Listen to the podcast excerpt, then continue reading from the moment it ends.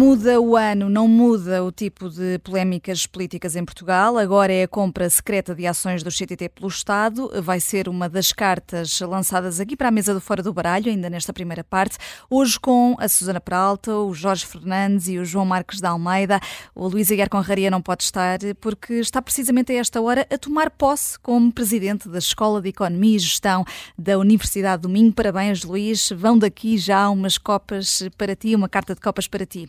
E se fechamos 2023 hum, com a pergunta por que é que o PSD não consegue convencer os eleitores, começamos 2024 hum, com outra pergunta, porque é que ainda se confia no eh, Partido Socialista? Vai ser a jogada da semana mais hum, daqui a pouco. Eh, e eh, para já, vamos aos desejos para 2024. Há quem tenha este aqui.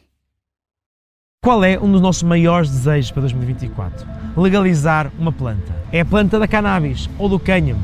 E apesar de fazer menos mal do que o tabaco ou ser menos viciante do que o açúcar, é a cannabis que é ilegal. Estamos a ouvir uh, o uh, líder da Juventude Socialista, é o desejo de Miguel Costa Matos e Jorge é uma carta de paus. Sim, isto é um, uma bela maneira de começar o ano. Eu quero dar pausa ao Dr. Miguel Costa Matos, que é o líder da JTS, precisamente a organização no PS que tem como missão, enfim, supostamente e estatutariamente representar os interesses dos jovens. E eu confesso que fiquei ao mesmo tempo perplexo com este vídeo e também com uma enorme, enormíssima vergonha alheia eu já para, para, tirar aqui isto de cima da mesa, sou completamente a favor da legalização da cannabis. Podem legalizar a cannabis, não acho, não tem problema absolutamente nenhum. No entanto, como diz o Dr. Costa Matos, e como ouvimos aqui neste excerto, fazer deste um dos maiores desejos para 2024 é profundamente ridículo. Vamos lá ver. Num país em que 60% dos jovens vivem com os pais porque não se conseguem emancipar por dificuldades económicas, 72% dos jovens recebem menos de 950 euros por mês brutos, notem, e pelo menos 40% dos jovens estão a pensar em migrar Será que a legalização da cannabis é um dos. Como, quer dizer, como é que é possível que a legalização das da cannabis seja um dos maiores desejos para 2024? Isto, enfim, a primeira coisa que tem é menorizar os jovens, porque trata-os assim como uns pequenos ignorantes que estão apenas interessados ou poderão estar apenas interessados nestas questões pós-materiais e que, enfim, isto ignora por completo o que é a realidade de ser jovem em Portugal e um jovem de classe média ou, enfim, um jovem normal no Portugal de 2024. Para além disso, eu andei na conta do Twitter da JS e pensei, bem, isto provavelmente é uma das muitas medidas que a JS está a propor e uma das, das várias coisas que a JS está a falar como sendo importante para 2024. Eh, e a verdade é que na conta do Twitter da JS não há rigorosamente nenhum vídeo, eh, para além deste, com propostas de políticas públicas para 2024. Portanto, aparentemente a JS e o Dr. Costa Matos, que de resto se perfila para um grande futuro político no PS, não só a longo prazo, mas eventualmente agora com uma vitória de, Pedro Nuno Santos, já com uma Secretaria de Estado, ou quiçá com um Ministério, mas pronto, quer dizer, um dos seus maiores desejos para 2024 é legalizar a cannabis, pronto, e portanto eu penso que os jovens, quando contam os cêntimos para poder, enfim, alugar uma casa, ou, enfim, pôr comida na mesa, ou pensar eventualmente em ter um filho num país que está numa crise demográfica profundíssima, ficarão contentes por ser ser legal, ser legal comprar cannabis e certamente pelo facto da JS ter ajudado nessa luta tão excelsa. Hum, é o primeiro programa do ano e começamos, portanto, com uh, desejos, neste caso da Juventude Socialista, e continuamos no PS e uh, estamos aqui uh, neste jogo do Fora do Baralho. Ora, o Estado andou a jogar na Bolsa e Pedro Nuno Santos era Ministro das Infraestruturas na altura. primeiro chutou para o atual governo, depois acabou por antecipar em minutos, acabou por se antecipar às explicações de António Costa, que falou logo a seguir em relação a esta compra de ações do CTT, e João Marques de Almeida, o que ouviste? O novo líder do PS não te agradou, por isso tens aqui uma carta de espadas. Sim, tenho uma carta de espadas por várias razões, mas antes de mais, bom ano a todos, especialmente aos nossos ouvintes. Uh, três razões principais. A primeira, mais uma vez, mostra uh, como Pedro Nuno Santos é errático. Nada, fez declarações contraditórias. Primeiro, não sabia bem o que se passava, uh, atribuiu a responsabilidade ao governo, como se ele não fizesse parte do governo. Pedro Nuno Santos agora tem uma dupla personalidade. Uh, fez parte do governo, mas como candidato de, e líder do PS às eleições, já não, já não fez parte do governo, ele já não tem nada a ver com o governo. Portanto, mais uma vez, houve, houve este, esta, estas posições erráticas de Pedro Nuno Santos, que aliás nos levam a recordar o seu passado. Ele também não se lembrava das indenizações na TAP, depois afinal havia mensagens no WhatsApp, uh, também se precipitou no anúncio do novo aeroporto, depois recuou. Mas Portanto, neste é, caso em particular, João, confirma... uh, uh, Luís Montenegro também não foi errático ao dizer que Pedro Nuno Santos dizia que não sabia, porque Pedro Nuno Santos não tinha dito que não sabia, disse apenas que não tinha dado Eu... ordem e num segundo momento é que Vanessa, explicou que sabia Vanessa, e concordava. As minhas cartas são para Pedro Nuno Santos, não é para Luís Montenegro. Podemos falar mais tarde de Luís Montenegro, mas agora é para Pedro Nuno Santos, que é isso que eu estou a considerar, não estou a falar de Luís Montenegro. Pedro Nuno Santos Portanto, foi, confirmou o, o, o, que muitos dos sinais têm dado no passado e o tipo de liderança que ele poder, poderia ter no governo em Portugal. Uh, e este comportamento, mais uma vez, confirma uh, que ele tem problemas de memória, claramente. A segunda razão porque eu critico, e aqui não é só o Pedro Nuno Santos, mas o governo, é óbvio que legalmente o governo não tinha a obrigação de informar o seu investimento que fez nos CTTs, mas tinha mas quer dizer, exige as regras de transparência de um governo uh, que haja, mesmo que não informe, e o problema aqui é que aparentemente, e, não, e, ainda não foi desmentido, pode vir a ser, mas ainda não foi, o PS andava a negociar com o PCP este tipo de, de intervenção no CT, ou de compra de ações no CTT. E, portanto, o ponto aqui não é uh, terem comprado ações no CTT. Eu não tenho problema nenhum com isso. O problema aqui é que parece que a compra de ações do CTT resulta de, de negociatas políticas, de interesses políticos, de convergências políticas, uh, com outros objetivos. O que não me parece que seja a melhor maneira ou o melhor critério para usar dinheiro do Estado, dinheiro dos contribuintes. O dinheiro do Estado não existe, é dinheiro dos contribuintes para fazer estes investimentos. Portanto, isso não, não, não parece que seja o melhor critério para investir dinheiro dos contribuintes portugueses. Por fim, e aqui já é novamente uma crítica a Pedro Nuno Santos, Pedro Nuno Santos aproveitou, como estava na defensiva, para passar para a ofensiva, criticando a privatização do CTT e, e, dizendo que o governo do PSD, ou que o PSD tem que pedir desculpa por essa privatização em 2013. Bom, vamos ver uma coisa. De duas uma, ou a privatização foi um desastre e então não se entende como é que o governo investe dinheiro dos contribuintes portugueses numa companhia que foi privatizada e cuja privatização foi um desastre. Ou então se investe é porque acham que é um bom investimento. E se é um bom investimento, a privatização não foi um desastre. Portanto, é isso que é importante que, que também que o PS e Pedro Nuno Santos clarifique. A como é que pode-se dizer que a privatização foi um desastre? E foi um desastre tão grande que o PS deve pedir desculpa aos portugueses e depois temos o governo socialista a investir dinheiro no CTT. Não se entende. Além disso, quer dizer, se é um desastre tão grande, porquê é que o governo do PS não nacionalizou o GTT? Aparentemente não é um desastre tão grande, porque eles vivem lindamente com os GTT privados, até investem dinheiro nos GTT privados. Portanto, quer dizer, mais uma vez, é a demagogia populista de Pedro Nuno Santos que, é, que não resiste ao, a, um, a, um, escrutínio mínimo. Hum. E, portanto, estas razões uh, dou, espadas a Pedro Nuno Santos. E uh, uh, vais ser alvo aqui de um trunfo da Susana Peralta, para começar. Sim, eu tenho dois trunfos, na verdade. O meu primeiro trunfo é relativo ao argumento de que não se pode usar a compra de ações pela par pública num contexto de negociação política. Eu não concordo com isso. Acho que é perfeitamente razoável entre a negociação entre partidos parlamentares ter, ter dar origem a isso aonde eu coloco, me parece que há um problema ético grande, é no facto de, alegadamente, esta ordem de compra ter sido dada por forma a manter secretismo, inclusivamente no montante máximo de ações, na percentagem máxima de capital que o Estado podia adquirir na altura, alegadamente, segundo o ECO, o João Leão uh, terá dado uma ordem no máximo até 2%, que era na altura, uh, a percentagem de capital que obrigava a uma comunicação à CMVM. Portanto, essa parte do secretismo preocupa-me. Agora que isso resulte de uma negociação com os partidos à esquerda do PS, acho perfeitamente razoável. Primeiro, mas, primeiro, Susana, não ligas, mas não fazes uma associação entre as duas coisas? As duas coisas?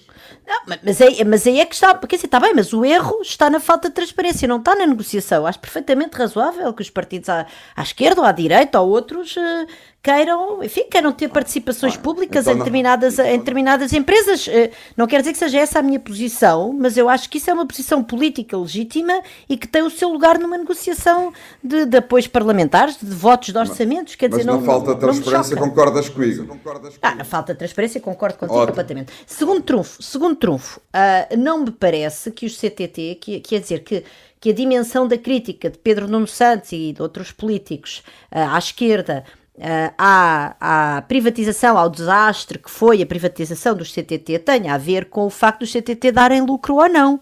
É porque os CTT têm um papel de um serviço essencial às populações, desde logo às mais, uh, às mais desfavorecidas do ponto de vista da, da literacia tecnológica, aos mais velhos, às pessoas que estão no interior do país, e é desse ponto de vista, dessa componente de serviço público dos CTT, que há esta crítica aos CTT. Portanto, a questão de saber se a privatização foi boa ou má do ponto de vista financeiro e se o Estado deve ou não deve entrar neste negócio por ele ser mais ou menos lucrativo, julgo que é, é, não, não era isso que estava em causa. Depois nós podemos, nós podemos concordar ou não com esses argumentos. Agora, uh, estamos com alguma dificuldade, uh, João Marcos de Almeida, está, há algum eco na tua intervenção. Uh, Susana Prata, se puderes pôr em mute só para ouvir o João no instante. João? Eu vou só fazer dois pontos muito rápidos em relação ao que a Susana disse. O primeiro ponto é, e aqui obviamente eu tenho uma divergência com a Susana, que é ideológica, eu prefiro um serviço que é uma concessão do Estado e, portanto, o Estado tem controle sobre esse serviço, mas uma concessão privada que deu lucro, do que o serviço continuar público a dar prejuízo, porque quem paga os Mas, ó oh, João, isso é a tua posição sobre esse claro, assunto. Absolutamente. É que é, que é, que é legítima, mas não é menos legítima do que a dos outros que querem que o Estado tenha uma participação bem, mas, no negócio. Mas como sou eu que estou a dar a minha opinião, estou a criticar quem tem essa posição. Eu prefiro essa, prefiro, como acabei de dizer, uma concessão a um privado que dê lucro do que uh, o serviço ser inteiramente público e dar prejuízo. Uh, em segundo lugar, uh, eu também sou sensível ao argumento de fechar postos de correio em alguns conselhos, sobretudo no interior do país. Mas temos que relembrar que esses postos fecharam não quando houve a privatização, mas cinco anos depois da privatização, durante um governo socialista, em 2018, fecharam-se em cerca de 30 e tal conselhos, hum. que entretanto já foram reabertos. Portanto, tudo isto aconteceu durante o governo socialista e já estava a companhia privatizada há alguns anos. Uh, Jorge Fernandes, queres assistir o João trunfar a Susana muito rapidamente? É o quê? Quero, quero fazer as duas coisas. Quero, por um lado, dizer que concordo plenamente com a Susana com a ideia de que o problema aqui fundamental não é o facto do PCP ter que ter uh, negociado com o PS esta medida política, que é perfeitamente legítima. O problema é o facto de nós só estarmos a saber dessa medida dois anos e meio ou três anos depois. Esse é que é o problema, a transparência. Portanto, aí não há dúvida nenhuma. Pronto. Um, por outro lado, só, relativamente, eu, eu, eu, só queria aqui assistir o João só na. na eu, eu, por acaso, discordo do João na questão do, do, do, privado público. Eu acho que o CTT tem um papel que devia ser público por ser um monopólio natural, etc. Enfim, mas não vale a pena discutirmos isso agora. Eu só queria aqui, era para, para efeitos de esclarecimento, porque o PS nisto tem uma hipocrisia profundíssima. Na página página 24 do programa do, de estabilidade e crescimento, o, chama, o chamado PEC 4 de José Sócrates, diz absolutamente de forma inequívoca que no quadro do programa, da programação pluri, plurianual das operações de privatização continuará a promover-se, em geral, a alienação das participações integradas, uh, e entre outras coisas, e depois diz no serviço postal. Portanto, quem propôs inicialmente a privatização do, do CTT foi o Partido Socialista. Portanto, vamos ser honestos. Quer dizer, assinou o memorando da Troika, negociou e assinou o memorando da Troika, onde estava a privatização do CTT, que de resto já vinha do PEC 4. E, portanto, uh, independente, nós podemos todos ter opiniões sobre o que é que deve ser o, se o CTT, etc, etc. Não podemos ter opiniões sobre os factos. Os factos existem e o facto é que o primeiro partido a propor a privatização do CTT foi o Partido Socialista. E, uh, portanto, esta uh, carta de, de, espadas do João Marcos de Almeida aqui a provocar discussão no Fora do Baralho. Susana Peralta, tens ainda um minutinho para uh, o teu naipe. Há aqui outras jogadas em curso, além desta da Bolsa. Neste caso são jogadas contabilísticas e fiscais, nomeadamente para não pagar IMI e outros impostos. Não é que o IMI das barragens caducou, não foi devidamente cobrado? O IMI de 2019. Eh, eu vou ser muito rápida. Há um parecer da Procuradoria-Geral da República de 2006 que argumenta que as barragens são do domínio privado das concessionárias enquanto dura o, o contrato da concessão. Um, há um processo da EDP para não pagar IMI em 2016, 10 anos depois que a EDP ganha junto da, da, da, da arbitragem administrativa um, com um parecer da Associação Portuguesa do Ambiente que diz o contrário do que diz o parecer da PGR, que já tinha 10 anos na altura, e entretanto, enfim, eh, depois eh, mesmo na venda, na questão da venda das barragens, isto também se colocava ao nível do IMT, porque se as barragens não forem do domínio privado, então também não tem que pagar IMT. Os membros do governo andaram a papaguear a versão da EDP, que contrariava por isso o que a PGR tinha dito. Há um novo membro do governo, um, isto são ouros para a EDP por ter sempre estas borlas fiscais, mas também ouros para o Nuno Félix, secretário de Estado dos Assuntos Fiscais, que levou isto a sério, conhecia o parecer da PGR, dá instruções à autoridade tributária em fevereiro de 2023 a dizer que comecem a cobrar o IMI. Uh, para uh, havia um risco de caducar, uh, portanto, por causa de processos, enfim, de, de, de prazos, peço desculpa, de, de, eh, de, cobrança, só já se podia cobrar a partir de 2019. Esse IMI acabou por caducar porque a, a, AT, apesar de um primeiro despacho do Secretário de Estado dos Assuntos Fiscais em fevereiro e de um segundo em agosto a dizer, então, meus amigos, como é que isto não anda para a frente, de facto não andou para a frente e a AT deixou caducar uh, o que deixou caducar o IMI e, portanto, assim se mostra que, de facto, quem tem dinheiro para pagar a consultores fiscais, a advogados fiscalistas, para não pagar impostos, não paga, e isto é uma justiça tributária a duas velocidades e é, de facto, uma imagem de um país verdadeiramente capturado pelos grandes interesses económicos. E contas a história desse país, precisamente hoje no público, no artigo que assinas, exceção fiscal da EDP e companhia, está muito bem explicado. Vamos fazer aqui uma curta pausa, voltamos já a seguir para a jogada da semana.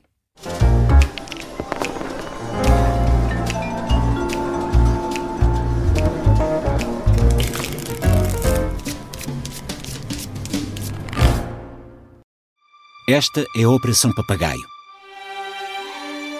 O plano mais louco de sempre para derrubar Salazar.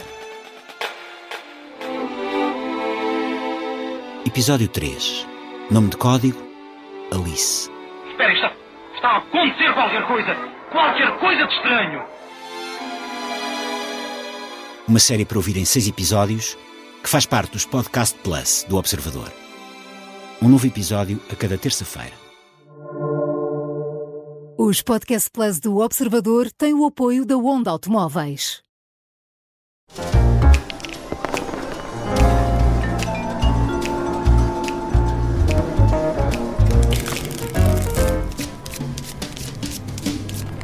Jogada da semana no Fora do Baralho, chegou a hora de Pedro Nuno Santos e o adeus de António Costa na liderança do PS, mas até às eleições de março vai estar como Primeiro-Ministro em gestão e mostrar obra feita. As sondagens parecem favoráveis ao Partido Socialista. Hum, Jorge Fernandes, depois de um ano inteiro de casos e casinhos, nem a forma como o governo caiu faz com que os eleitores deixem de confiar no PS. Há uma explicação para isto? Bem, eu penso que a explicação é complexa e não é apenas de curto prazo. Bem, em primeiro lugar, o PS, do ponto de vista objetivo, é o partido mais próximo do eleitor mediano em Portugal. Trocando em miúdos, isto significa que está numa posição na escala esquerda-direita onde o potencial eleitoral é maior, simplesmente, é onde se concentram a maioria do, dos eleitores. Em segundo lugar, toda a investigação mostra que os portugueses fazem uma associação muito forte entre democracia e Estado Social. Para a maioria dos portugueses, a existência de uma democracia plena, e sabemos isto, de muito que se tem escrito sobre isto na, na academia, constitui, acima de tudo, um Estado redistributivo, com saúde, escola pública, pensões. E esta consegue percepção de democracia ajuda naturalmente uma, um partido como o PS, que ao longo dos anos conseguiu ser percepcionado como o dono destes temas. Eu não estou aqui a usar o dono no sentido normativo do termo. Há uma, há um, uma, enfim, uma análise em ciência política chamada issue ownership, em que os partidos de facto se transformam em, em ou são percepcionados pelo eleitorado como sendo especialmente competentes, independentemente disso ser verdade ou não, mas são percepcionados pelo eleitorado como sendo especialmente competentes uh, naqui, naquilo. E daqui decorre um terceiro ponto que é o mais importante, na minha opinião. Os, os portugueses, naquilo que sabemos, preferem a redistribuição à lisura procedimental, por isso é que escândalos como o de José Sócrates que provavelmente seriam mortais para um partido numa democracia mais avançada e rica, em que os eleitores dão valor não só aos resultados, mas também ao comportamento dos políticos no modo como atingem esses resultados. Posto de forma muito pedestre, eh, Portugal é um país demasiado pobre para que os eleitores se possam dar ao luxo de colocar casos como o José Sócrates, os casinhos de António Costa, ou o modo como o Pedro Nuno Santos eh, trabalha, digamos, por WhatsApp e com aquilo tudo que nós nos incomodamos, que os eleitores eh, são demasiado pobres para, para poderem se dar ao luxo de pensar nisso acima de tudo. E, portanto, e claro, juntando a tudo isto, uma comunicação social que, na maior parte dos casos, é francamente incapaz e cúmplice até do partido do poder, temos uma mistura absolutamente explosiva para a manutenção do PS no poder e, portanto, eh, é, uma situação delicada e é uma conjugação de fatores de longo prazo e de curto prazo que fazem com que o PS, apesar de tudo, não seja penalizado. Eu olhei para, para, número, para o número de votos absolutos do Partido Socialista e, e teve ali um pico em 2005 com Sócrates, 2,5 milhões de pessoas confiaram no partido. Houve uma queda em 2011, mas de 2011 até agora tem vindo a recuperar paulatinamente 1,5, 1,7, 1,9, até ter atingido 2,3 milhões de votos em 2022 e, portanto, o PS, no fundamental, num, num cenário até em que estamos a assistir a uma erosão dos partidos do centro, eh, o PS, no fundamental, está numa posição até bastante confortável relativamente ao que era há 20 anos atrás, enfim, ao início do século. Hum, e, portanto, a pergunta que tu me estás a fazer é que a minha resposta, se eu pudesse dar uma, uma única resposta, é essa. Portugal é um país demasiado pobre para que os eleitores possam dar ao luxo de pensar no, na, na lisura procedimental como algo importante o suficiente para deixarem de votar num partido. Hum, é, e, uh, e, isto que o Jorge acabou de, de dizer uh, e o facto de o PS estar uh, ainda à frente nas sondagens é mais mérito do Partido Socialista ou de mérito do PSD, João Marcos de Almeida? eu vou falar também do Partido Socialista. Vanessa está cheia de vontade que fale do PSD, mas eu acho que é falar do Partido Socialista. Mas eu tenho pena não ter eu faço no programa em que falávamos todos do PSD. Eu sei, eu sei, Vanessa. Mas eu, eu quer dizer, podemos ir depois ao demérito do PSD, mas eu agora queria fazer dois ou três pontos. O primeiro ponto, Vanessa, e começo quando perguntaste ao Jorge as sondagens. Eu quero fazer aqui um ponto breve sobre as sondagens. Eu respeito imenso as sondagens da Universidade Católica e a última, o PSD, tinha mais dois pontos que o PS. A Intercampos erra e acerta, está no intermédia e estão mais ou menos iguais. Há uma sondagem, uma Aximage, onde o PS aparece francamente à frente. Mas a Aximage é importante que as pessoas percebam, embora se apresente como uma empresa de sondagens, não é uma empresa de sondagens, é uma agência eleitoral do PS. É muito importante que se perceba quem é que está à frente da Aximage, como é que trabalha a Aximage uh, e, e, e, o tipo de mensagens que a Aximage quer passar para os portugueses. E a última semana foi clara em relação a isso. Quer dizer, seguiram a agenda do PS, que foi defender o legado de António Costa, pôr o PS à frente na, nas intenções de votos e atacar o Presidente da República. Foi, foi seguir a agenda que, de António Costa, do PS e do Governo. Portanto, este é o meu ponto em relação. Quer dizer, eu não levo a sério as sondagens da Aximage e lembro muito bem também o que é que, eles, o que, é que a Aximage previa nas eleições de Lisboa entre Fernando Medina e Carlos Moedas. Agora, indo à, à, questão central que tu, que tu perguntaste, Vanessa, eu concordo com o que o Jorge disse, em grande medida. Eu acrescento dois pontos. Um ponto está relacionado com o que o Jorge disse, que é uh, o PS tem, uh, eu diria, usaria o termo clientela eleitoral, mas sem, ser, sem uma, um sentido negativo, uh, muito fixa e, como o Jorge disse, que quando vota põe à frente os seus interesses económicos pessoais em relação a questões de transparência, de qualidade da democracia e até de corrupção. Eh, e aqui temos, sobretudo, temos muitos funcionários públicos, temos muitas pessoas com, com o salário mínimo e temos, muito, eh, neste momento, nos últimos anos, muitos reformados, que associam o PS ao partido que melhor defende os seus interesses financeiros. Eu não estou a criticar estas pessoas. É legítimo votar tendo em conta os seus interesses financeiros. Mas isto ajuda a explicar porque é que o PS, neste momento, é o maior partido político em Portugal. Uh, mas em segundo lugar, eu também acho que há outra coisa num ponto mais positivo em relação ao PS. O PS tem uma identidade ideológica, um cimento ideológico que o PSD não tem. E eu acho que isso beneficia o PS. O PS, por exemplo, e, e, isso ajuda, por exemplo, a unidade do PS. Todos os militantes do PS sabem onde estão ideologicamente. Pode haver algumas diferenças, e há diferenças dentro, uns estão mais à esquerda, uns mais ao centro, mas há uma unidade ideológica muito mais forte no PS do que no PSD. O PSD é um partido, e aqui, Vanessa, estou a começar a responder à tua pergunta. Uhum. O PSD é um partido cujo cimento é o poder, não é a ideologia. O PSD é um partido grande se estiver no poder. Quando está fora do poder, torna-se um partido mais pequeno. O PS não. O PS pode estar fora do poder e mantém a sua unidade, a sua identidade ideológica. Portanto, isto mostra como é muito importante para os grandes partidos políticos terem um mínimo de identidade ideológica que o PS tem e o PSD não tem.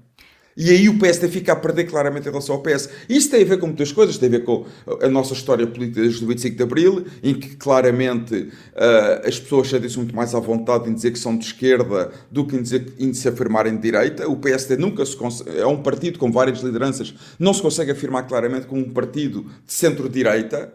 Uh, embora apele sobretudo aos, ao eleitorado de centro-direita, mas é um partido que diz do espaço não socialista, que vai do centro-esquerda até ao centro-direita. Portanto, falta este cimento ideológico ao PSD.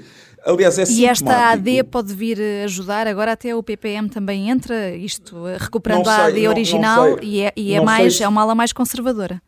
Não sei se, quer dizer, eu acho que não sei se o, PP, se o PPM é mais conservador ou menos conservador, quer dizer, é um partido que defende mas, uh, a monarquia que está, que está associada a uma não, visão mais conservadora da sociedade. Mas acho que o PPM, para ser muito sincero, e, é? espero que o PPM não me leve a mal, acho que o PPM não vai fazer, não vai ter qualquer impacto nem fazer grande diferença uh, nesta coligação. Foi um bocadinho querer regressar ao espírito original da primeira AD.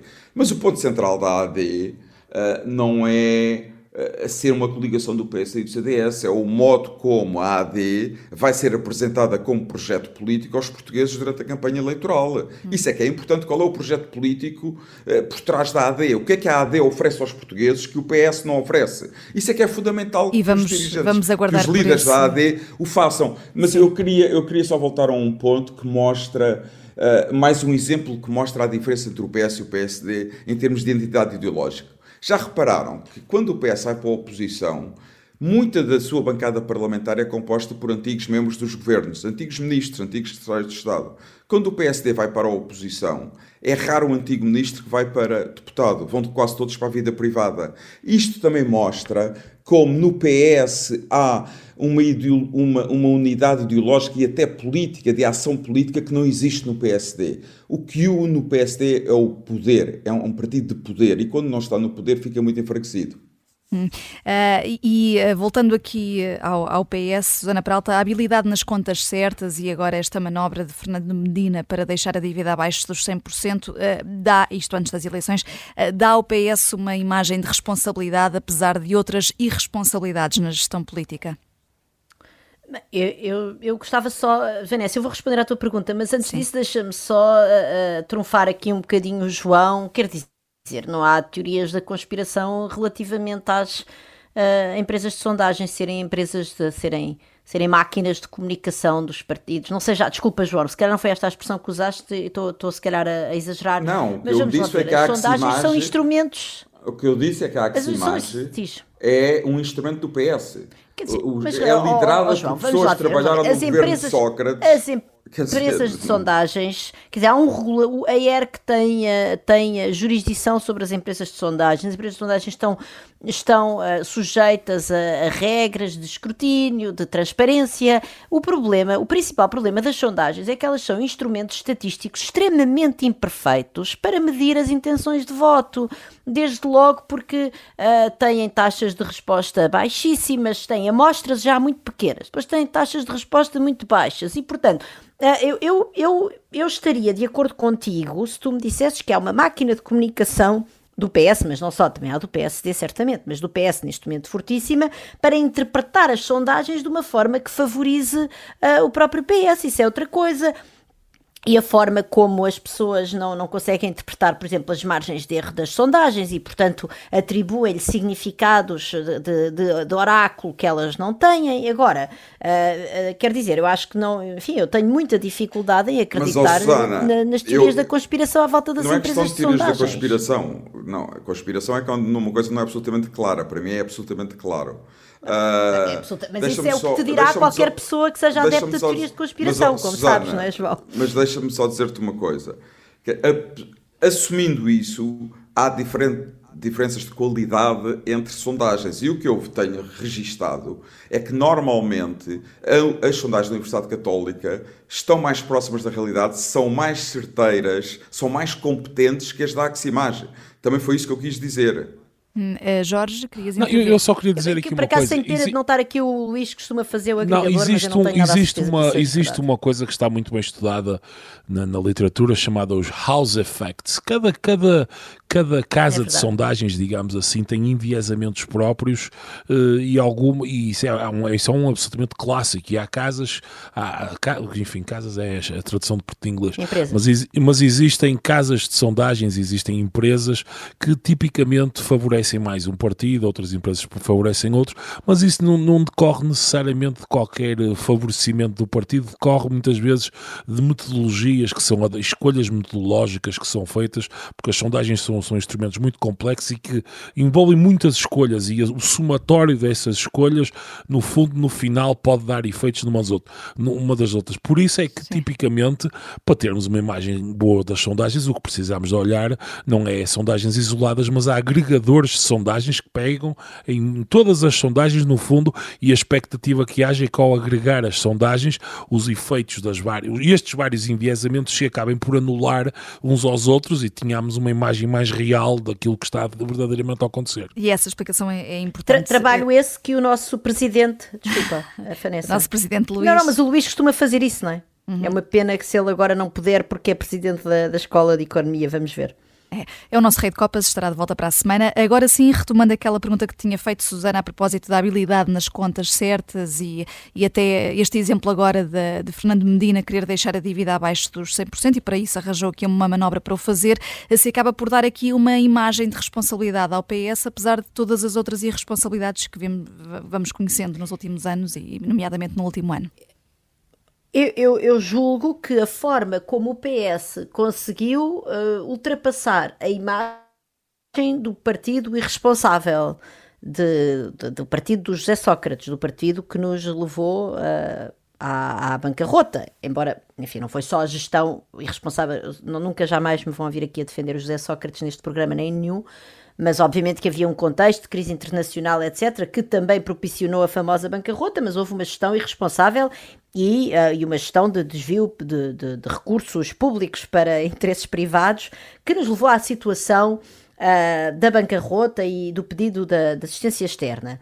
E a mim parece-me evidente que desde 2015, com a equipa, uh, com, a dupla Centeno-Leão e agora também com Fernando Medina, quer dizer, o PS foi uh, foi brilhante uh, a, a, virar a página dessa dessa imagem do partido uh, irresponsável com as contas públicas e, portanto, isso é um capital político que o PS traz para estas eleições, um capital político de, de, responsa de responsabilidade de rigor. Agora, e, e, de facto, enfim, a notícia que vem no Expresso desta semana, não é? Acerca do sprint de, de Fernando Medina e da sua equipa nestes últimos dias do ano para conseguirem uh, deixar de facto chegar ao final do ano com, um, com o, o, excedente histórico e com a dívida abaixo de 100% do PIB, mostra precisamente que isto se tornou uma bandeira do PS.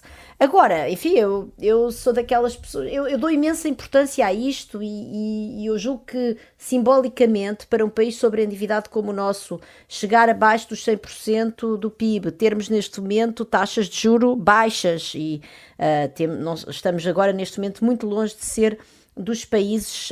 Um, com, com maiores taxas de juros da dívida pública, estamos de facto a meio da tabela na, na União Europeia, portanto estamos uh, na zona euro, enfim, hum. há aqui uma série de conquistas e já agora isso liberta recursos, o facto de nós estarmos a pagar um ba uma baixa taxa de juros pela nossa dívida pública, liberta recursos uh, que nós depois podemos usar para investir em serviços públicos, etc.